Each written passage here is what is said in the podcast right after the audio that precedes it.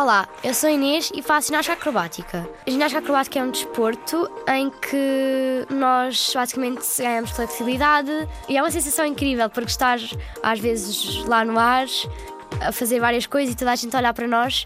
Acho que é uma sensação incrível porque tam, temos a sensação que o que estamos a fazer é uma coisa uh, gira e Interessante, sim. Há aquela ginástica acrobática que, é, que tem os instrumentos, que tem as bolas, fitas, arcos, vários instrumentos.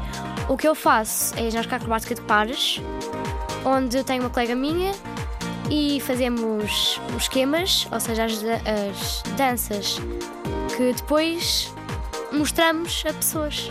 Faço na escola e também estou a tentar entrar numa academia. Faço espargata, Faço compares, também faço avião, várias figuras, faço rodas, pinos, cambalhotas. Uma vez já fiz uma estafa, que é uma coisa em que estão todos uh, juntos numa roda e mandam-nos ao ar, mais ou menos, com as mãos. E nós aí podemos fazer ou mortais, ou piruetas, ou carpas.